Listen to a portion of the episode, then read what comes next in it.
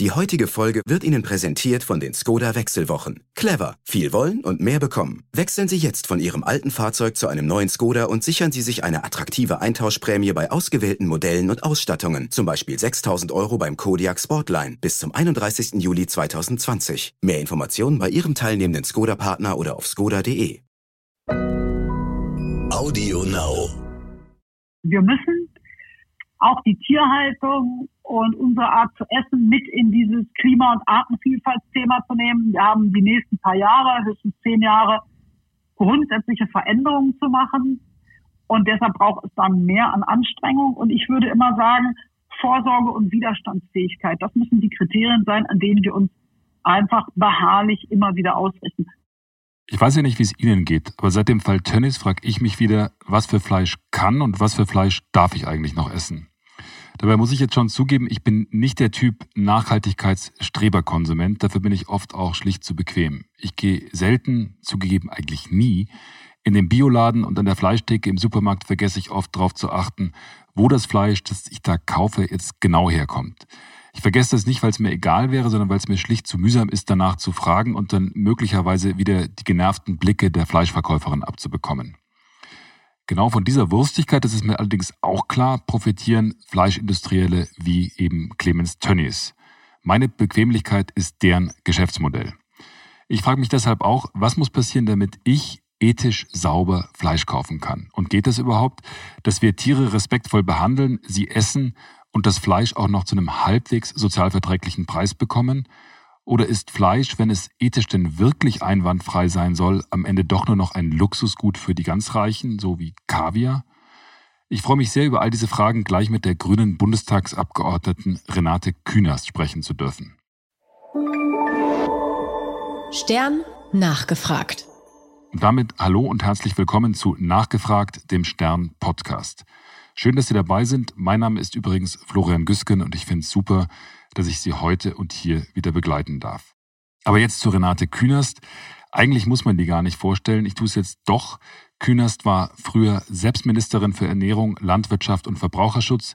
Jetzt ist sie Sprecherin ihrer Fraktion im Bundestag für Ernährungspolitik und Tierschutzpolitik. Sie ist also genau die Richtige, um über die Konsequenzen aus dem Fall Tönnies zu sprechen. Vorweg noch eine Entschuldigung. Diesmal ist mir beim Aufzeichnen des Gesprächs leider eine technische Panne unterlaufen. Deswegen haben wir das Gespräch mit Frau Künast nur in Telefonqualität aufgezeichnet. Ihrer Leidenschaft, so wie sie bei Ihnen ankommt, tut das hoffentlich keinen Abbruch. Hallo, Frau Künast. Hallo, Herr Güsken. Schön, dass Sie sich Zeit genommen haben. Ist ja richtig viel los in der letzten Woche. Bundestag, äh, um über Fleisch zu sprechen. Ich fange gleich mal an mit der ganz klassischen Frage. Sie essen noch Fleisch, richtig? Stimmt das? Ich esse noch Fleisch, wenig und Gutes. Aha, und wo kriegen Sie das gute Fleisch her?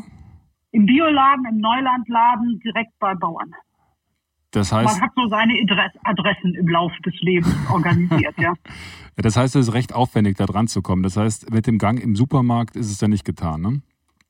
Naja, da gibt's hin und wieder auch Bio-Sachen, das ist schon so. Im Supermarkt gibt's die auch, ja. Aber äh, ich weiß zu viel. Ich weiß zu viel und ich will eine bestimmte Art der Tierhaltung nicht essen. Ich will sie nicht unterstützen und umgekehrt weiß ich, dass es mir gut tut, ähm, sozusagen viel Gemüse und Obst zu essen und vollwertig zu essen. Und ich esse gerne Fleisch, aber dann muss es auch gut sein. Also ich sage Ihnen, äh, egal ob Sie mal einen Gulasch machen oder was mit Huhn und Curry oder äh, was mit Hackfleisch, es muss gut sein, weil dann schmeckt es auch besser. Also. Ein fades Gefühl danach, schon allein, weil es von der Qualität nicht so gut war oder so wässrig, das nützt mir ja auch nichts. Ne? Das heißt, Sie sind so eine klassische Flexitarierin, heißt es ja, glaube ich, ne? Mal, mal so, mal ja. so. Mal so, mal so. Und ich schaffe, es hat sich so entwickelt, dass ich immer mehr Tage wirklich rein vegetarisch lebe. Hm. Vegan schaffe ich selten, äh, weil ich auch Käseesserin bin und Joghurt esse. Hm. Ich habe das jetzt mal probiert jetzt in den letzten Tagen. Also ich finde es wirklich schwer, ethisch im Supermarkt halbwegs sauber Fleisch einzukaufen. Also ich habe jetzt mal ganz brav jetzt am Wochenende geguckt im Internet, welche Marken jetzt alle zu den bösen Tönnies gehören. Die kaufe ich größtenteils sowieso nicht, aber dann bin ich jetzt mal in der Fleischtheke im Edeka ge gewesen und weiß gar nicht, was woher kommt. Warum gibt es beim Fleisch denn nicht durchgehend so eine klare Kennzeichnung wie bei den Eiern zum Beispiel? ja, danke für das Lob. Bei den Frischeiern hatte ich es eingesetzt und umgesetzt und dann haben sogar einige auch große Lebensmittelhändler gesagt, Käfigeier nehmen wir gar nicht mehr. Die Kampagne hieß kein Ei mit drei, weil das die Käfigeier sind und jetzt etwas größer strukturiert, aber verkauft eigentlich kaum noch einer hier. Das versteckt sich dann leider im Flüssigei. Mhm. Ähm, und warum ist es so schwierig? Weil sich die, ich sag mal, weil sich sowohl entweder der Handel oder die Produzenten gewehrt hat und immer gemeint hat, das sei eine Diskriminierung von schlechteren Haltungsformen oder wir hatten die CDU, CSU und äh, FDP im Nacken, die dann auch im Bundesrat nicht mitmachen wollten. Ein, sag ich mal, in den letzten 20 Jahren ein sehr mühsames Geschäft und ähm, mit der irre mächtigen Agrarlobby oder wo muss man sich das vorstellen? Ist die wirklich so, so stark und mächtig, wie man das jetzt so gemeinhin annimmt?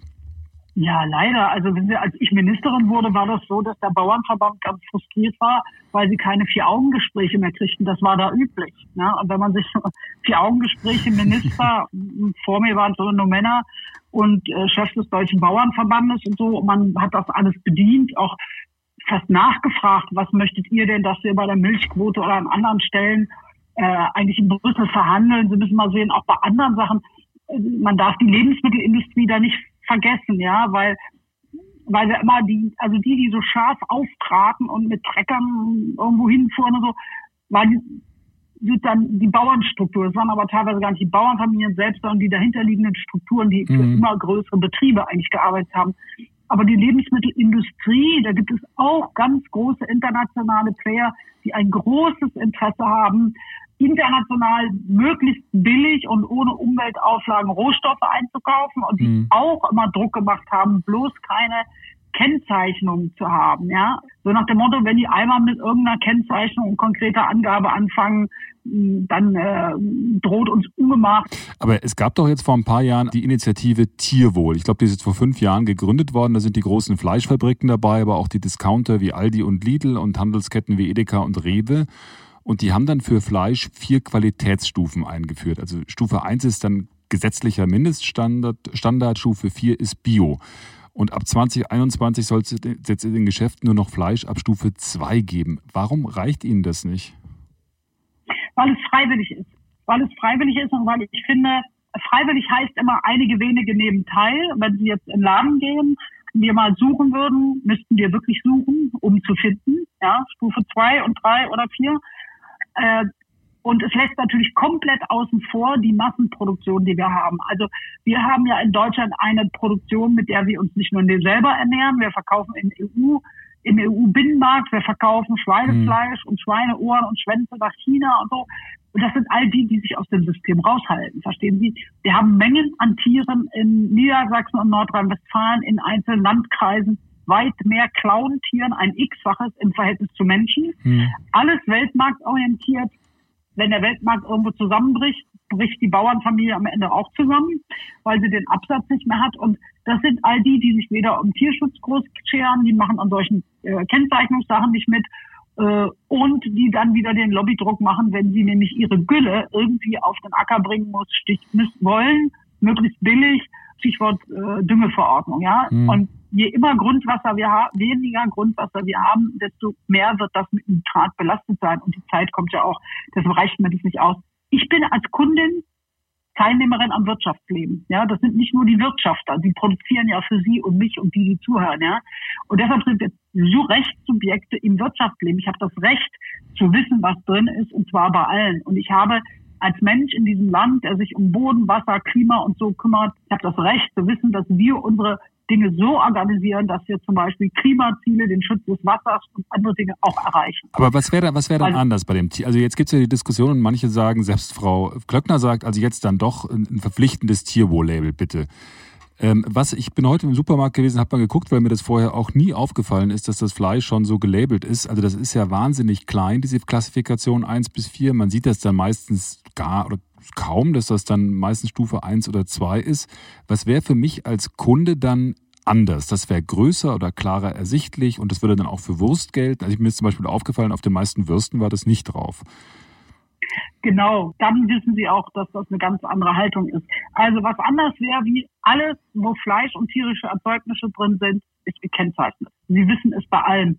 Man müsste bei der Gelegenheit es auch so machen, dass es einfach erkennbar ist. Also irgendwie ein Signet entwickeln, ja, wie das schöne deutsche Biosiegel, das äh, ich mal entworfen hatte mit meinem Büro, sozusagen, mhm. das, wo Bio draufsteht, guckst einmal drauf und weißt, da fängt also was an ohne Gentechnik, ohne Chemieeinsatz. Ja? So, ab da will ich kaufen und dann hast du darüber noch besondere Marken.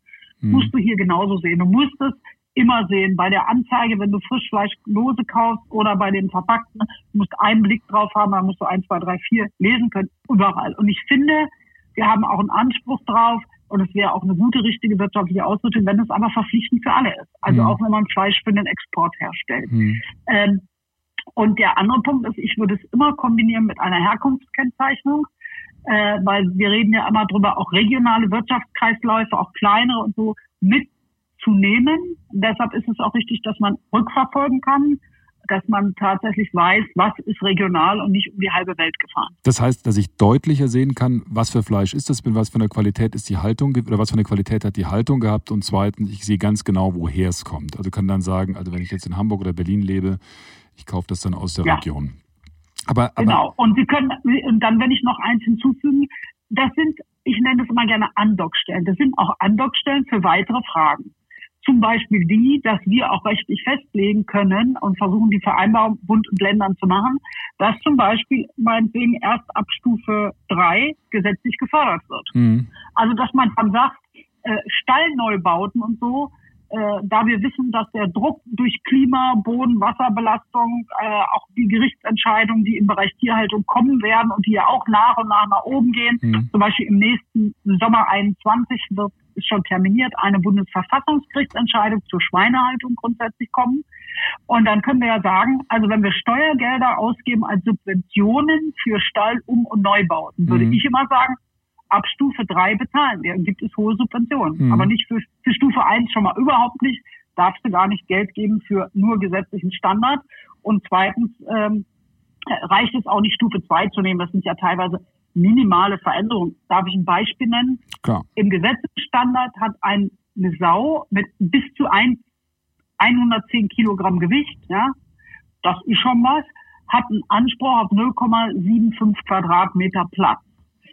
Die Stufe darüber sozusagen sagt, dass eine Sau 0,9 Quadratmeter Platz hat. Das Wenn Sie sich viel. mal überlegen, das ist nicht viel für 110 Kilo. So, und das ist natürlich, meinetwegen sind in der Bucht noch andere, aber Sie wissen, die können auch nur alle gleichzeitig im Kreis laufen, mhm. ja, oder so. Weil jeder eben nur 0,9 Quadratmeter Platz hat. Dass ich Steuern zahle, im Grundgesetz steht, und die Tiere, ja, müssen auch geschützt werden. Nicht nur Umwelt, auch die Tiere. Da, da kann ich mal sagen, meine Steuern bitte nicht dafür. Ja, mhm. ich möchte einen höheren Standard haben, der fängt bei 1,15 oder so an darüber äh, mindestens, ja. Tierschutzverbände und so sagen ja auch noch reichlich über 1,20 oder so musst du machen mit, mit der Möglichkeit mindestens Frischluft und Licht zu haben und so. Mhm. Äh, und auch Luft mal an, mal im wahrsten Sinne des Wortes an die frische Luft oder die Sonne auf dem Körper zu fühlen.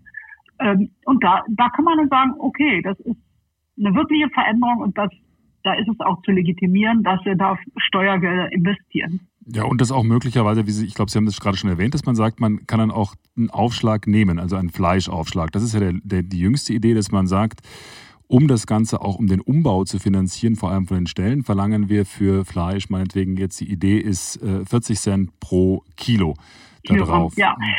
Genau, das ist ja die Idee, die diese Borchert-Kommission, sogenannte Borchert-Kommission, genau. einer meiner Vorgänger als Landwirtschaftsminister hatte, die mit anderen zusammen berechnet. Das war aber immer noch eine äh, ein enger Auftrag von Frau Klöckner. Also die Reduktion der Tierzahlen war da gar nicht Thema, obwohl wir sie mit Blick auf Klima, Methan, Treibhausgase unbedingt reduzieren müssen. Das ist der Mangel von dieser Geschichte. Da konnte sich Herr Borcher mit seiner Gruppe nicht drüber bewegen. Mhm. Wir hatten auch eine konservative äh, Agrar, äh, sozusagen Mehrheit in der Kommission, äh, weshalb ich sage, das kann nur ein allererster Schritt sein. Ja, mhm. und du musst, wir müssen natürlich noch mehr machen. Also die Idee da ist, ähm, dass man eben einmal Subventionen für den Stall neu oder Umbau macht, ja, dazu Geld gibt, x Millionen sind das dann immer.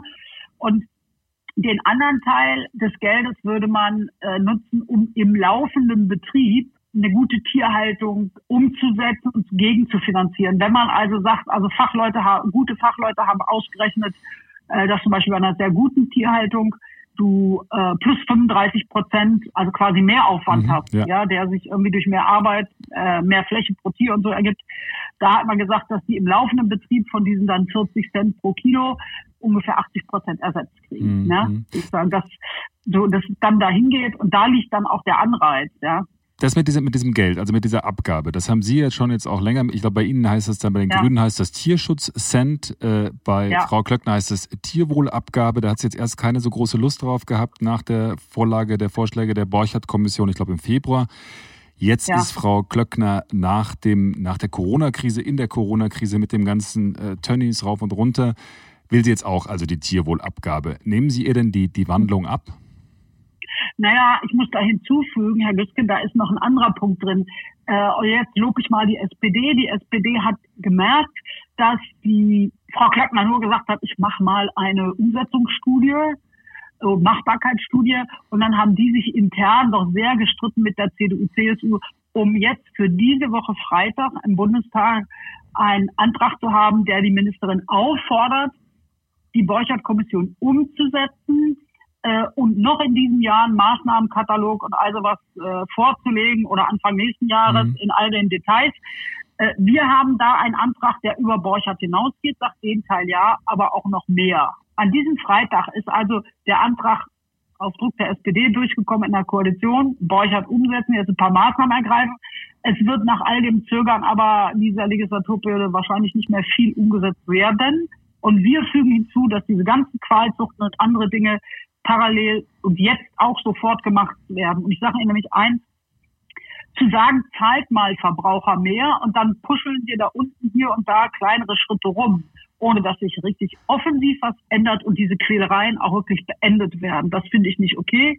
Und zeitgleich fordern wir auch, dass wir rangehen an die gesetzlichen Mindestlöhne und die Hartz-IV-Sätze, weil äh, die sind ja alle falsch berechnet. Ja, aber das ist ja genau der, das, das ist ja so ein Punkt, wo ich jetzt ansetzen würde, weil äh, das klingt ja alles schön und gut, dass man sagt, also aus Sicht des Tierwohls, hurra, das äh, Fleisch wird jetzt ein bisschen teurer und damit finanzieren wir also den, den, den tiergerechten und tierwohlgerechten Umbau von Stellen beispielsweise.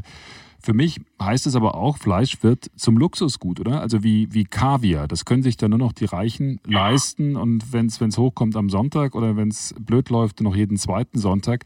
Kann das denn wirklich ein politisches Ziel sein? Ja, sehen Sie mal, erstens will ich mal gar nicht Hurra rufen, weil ich ja finde, dass die Standards dahinter nicht hoch genug sind, mhm. ja, äh, die da genannt werden. Äh, es ist jetzt erstmal nur ein Anfang. Zweitens ist es eben genau der Punkt. Also wir reden oft alle über gute Arbeitsbedingungen und das wir werden, wollen die Werkverträge verbieten, wollen Tierschutz und die Leute sagen, wie schrecklich, wenn sie dann Bilder sehen, ja das kostet auch ein paar Cent mehr. Und ich mhm. glaube, 40 Cent pro Kilo Fleisch ist für viele machbar. Für die, die ganz wenig Geld haben, ist es ein Hinweis drauf. Deshalb steht es in unserem Antrag auch drin. Mhm. Mit gesetzlicher Mindestlohn hoch, Hartz-IV-Sätze neu berechnen. Das muss schon sein. Du musst schon irgendwie eine Grundernährung haben. Äh, andere sagen auch, äh, naja, wenn du überlegst, dass der Durchschnittsbürger 60 Kilogramm Fleisch im Jahr isst, da sagen auch Leute, es wäre gesünder, wo die Hausärzte und Fachärzte sagen auch, jedes Kilogramm weniger wäre gesünder. Es kann sich dann dadurch auch finanzieren. Und je weniger wir dann vielleicht essen, wenn man das ein bisschen reduziert, desto mehr tragen wir auch dazu bei, dass die Anzahl der Tiere, die hier gehalten werden, äh, reduziert wird, weil das ist ja auch nötig. Weil wir haben zum Beispiel zu viel Gülle und zu viel Methan. Und für mich kommt die Frage, ist denn das Recht, Fleisch zu essen, sowas wie ein, wie ein Grundrecht? Habe ich da einen Anspruch drauf? Oder sagen Sie auch als Politikerin, als Grüne, nee, nee, nee, nee, nee, da müssen wir euch jetzt mal erziehen, ihr sollt das nicht essen?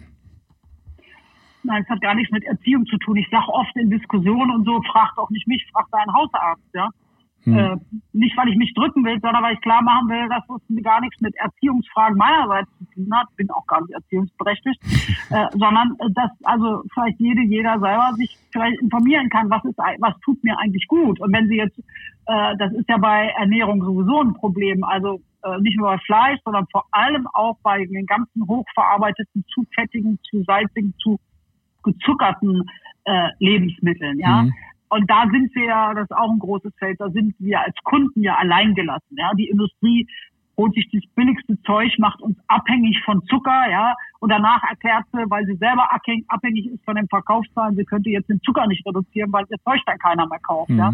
Also aber es, aber, aber es, gibt ja in einigen Staaten durchaus die Diskussion auch über eine Zuckersteuer beispielsweise, dass der Staat eben sagt, ja. nee, nee, Zucker ist schlecht für euch, lasst das mal, das machen wir jetzt richtig schön teuer, damit ihr euch das nicht mehr leisten könnt. Ist das denn beim Fleisch denn nee, vergleichbar? Nee, nee, so geht die Debatte nicht. Nee, ich sag mal, bei Zucker geht die Debatte auch nicht so. Wir haben übrigens in einem unserer Anträge auch reingeschrieben, wir wollen mal analysieren, welche steuerlichen Anreize und Regeln in welchen Staaten der Welt am besten gewirkt haben beim Thema mhm. Zucker um die dann in Deutschland umzusetzen. Warum? Und ich bin da fest von überzeugt, Sie, es ist ja eigentlich unnatürlich, dass uns so viel überzuckertes Zeug in der Menge entgegenkommt. Mhm. Das heißt Frühstückscerealien, es ist aber Zucker, ja. Mhm. Es soll der Müsli-Riegel sein, aber es ist Zucker.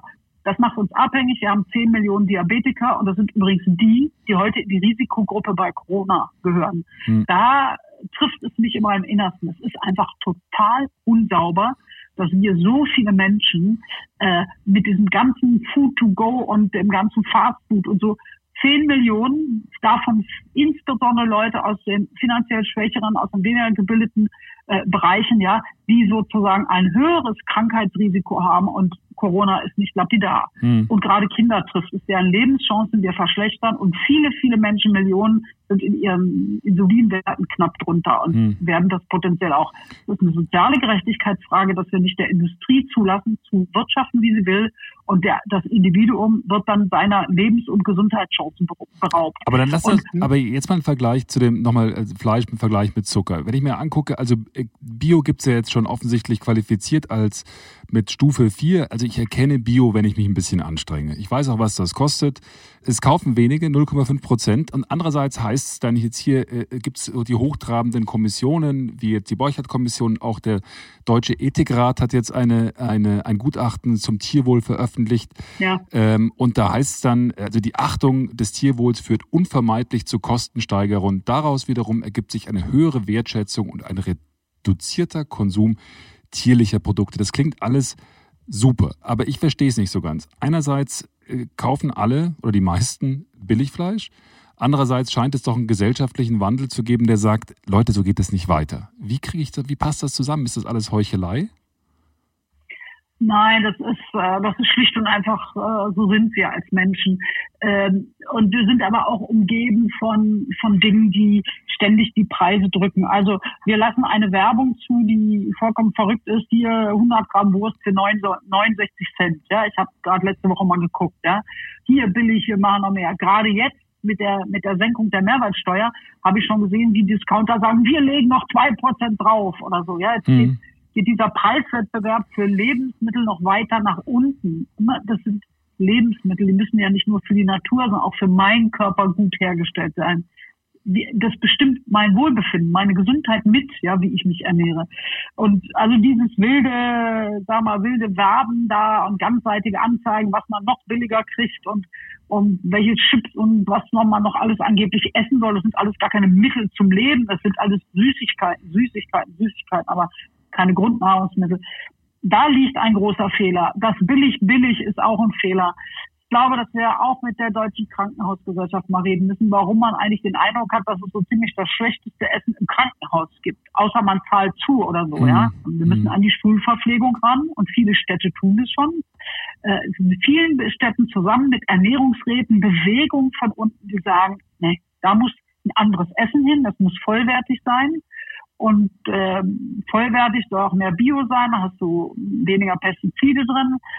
Und daraus ergibt sich dann eine Reduktion von Fleisch. Da scheint es ja in der Fleischindustrie oder mit, dem, unser, mit unserem Leben mit dem Fleisch ohnehin einen relativ großen Gegensatz zu geben zwischen dem, was geschrieben steht, selbst in Gesetzen, selbst im Grundgesetz, das Tierwohl ist ja, glaube ich, seit 2002 auch äh, im Grundgesetz verankert und dem, was ja. in, der, in der Wirklichkeit passiert. Also da scheint ja ein himmelschreiender Unterschied zu sein zwischen Recht und Durchsetzung des Rechts. Wie kann das eigentlich sein?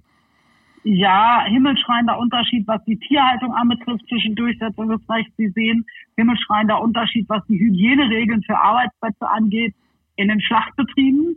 Und wenn ich drauf gucke, mal so länger historisch, ja, äh, beim Thema Fleisch und was sind Ernährungsregeln, das kam ja auch sehr stark aus den USA. Da haben die sich jahrzehntelang gestritten, dass die Ernährungsempfehlungen, zum Beispiel die die Food and Drug Administration daraus gegeben hat, äh, nicht in Bildern spricht, also wie viel Fleisch, wie viel Gemüse, wie viel Vollkorn, wie viel Käse sollst du essen oder Fisch, sondern indem die über Proteine reden. Ja, wie viel Prote Eiweiß brauchst du, wie viel Kohlenhydrate, wie viel Fett, hm. weil dann nicht so, ja, weil du dann bei Proteinen die Debatte um Fleisch nicht so hattest.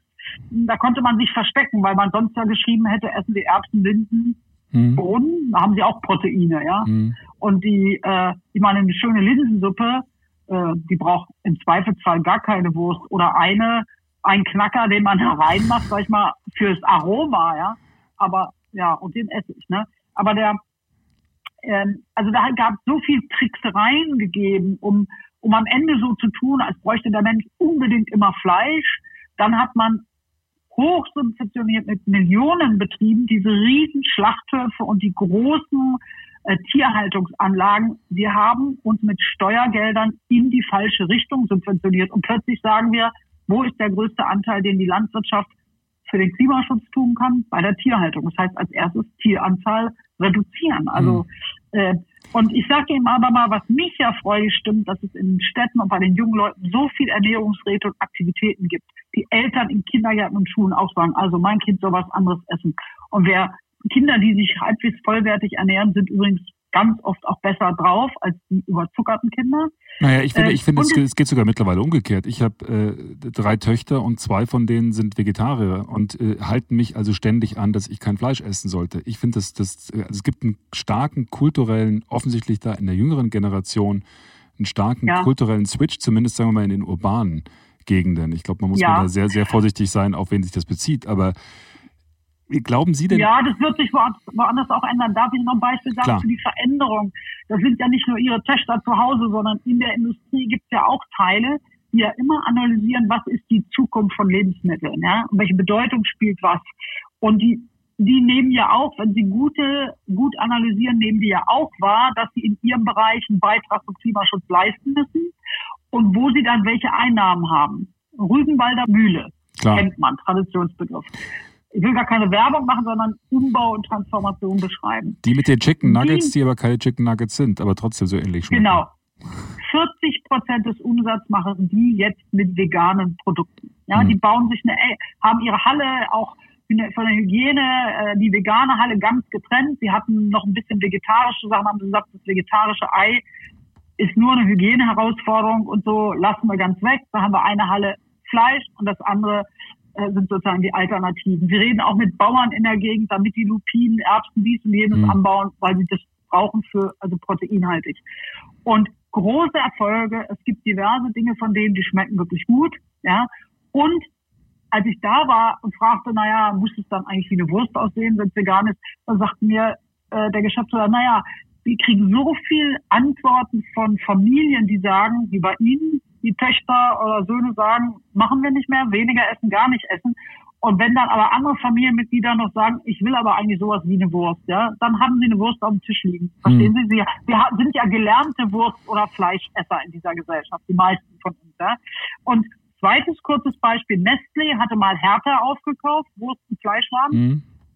Da haben sie lange Zeit dran gearbeitet, dass sie Hertha verkaufen können, weil sie wie waren. Sie wollten ihren Aktieninhaber weiter Ausschüttungen geben können zeitgleich aber freies Geld haben, um sich in diesem ganzen Markt von Beyond Meat, die Burger, die es alle gibt und so weiter, auch selber ein, also äh, flüssiges Geld zu haben, um sich da selber auch ein Standbein erarbeiten zu können, weil alle Analysten sagen, das wird ein immer größeres Marktsegment werden. Und ich bin überzeugt davon, je mehr das eben nicht nur nach Grünkernbratling ist, ja, sondern einfach auch toll ist mit Gewürzen und, und Gemüse und so arbeitet, es ist so wohltuend. Es wird die Entwicklung dahin gehen. Und ich finde fast, wir wiegen die Bauern, in, manche Bauernfamilien in falscher Sicherheit, wenn wir so tun, als würde Stufe 1 oder 2 da und hier wohl irgendwie auf die Dauer reichen. Mhm. Es gibt auch noch eine andere Geschichte, dass äh, es gibt eine große Studie, wo viele dran arbeiten. An der Uni in Helsinki sind auch Deutsche dran beteiligt, hatte ich neulich Kontakt, die also sagen, also dass die ganze Forschung jetzt sehr stark weitergeht in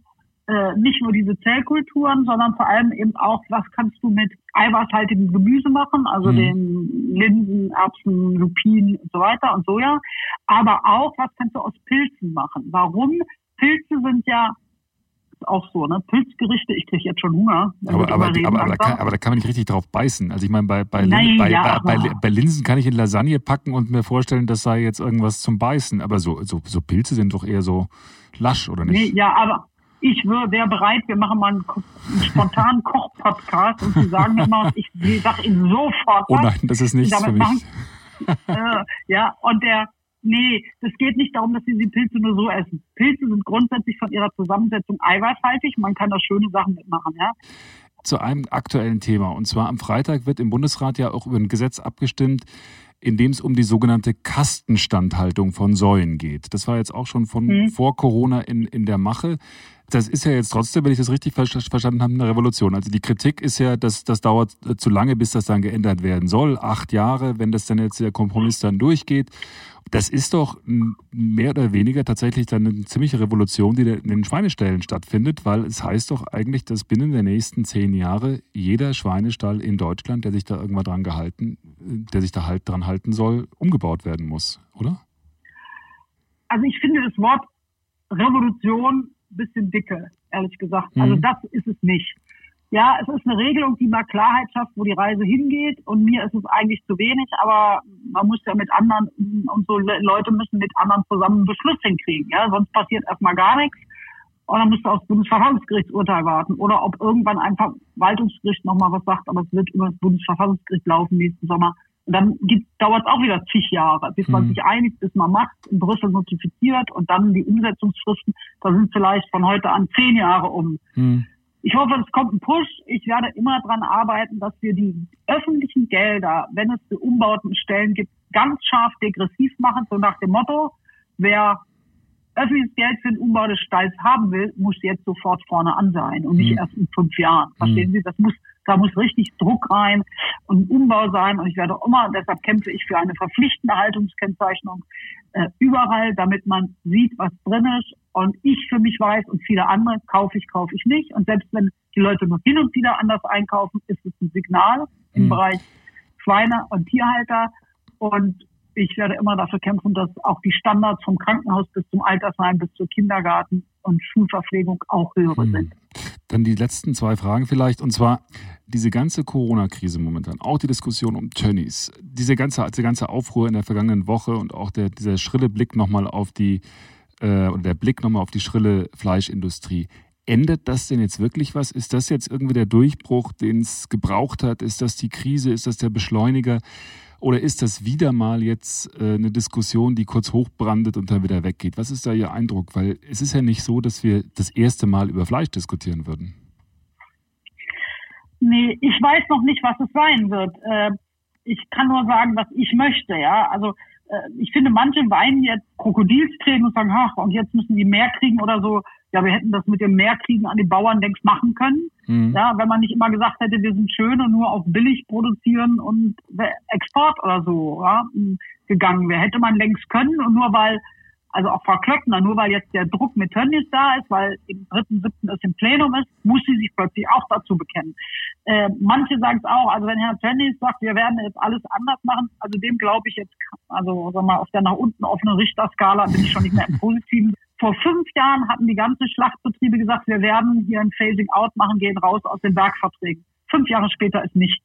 Wir müssen auch die Tierhaltung und unsere Art zu essen mit in dieses Klima- und Artenvielfaltsthema zu nehmen. Wir haben die nächsten paar Jahre, höchstens zehn Jahre, grundsätzliche Veränderungen zu machen.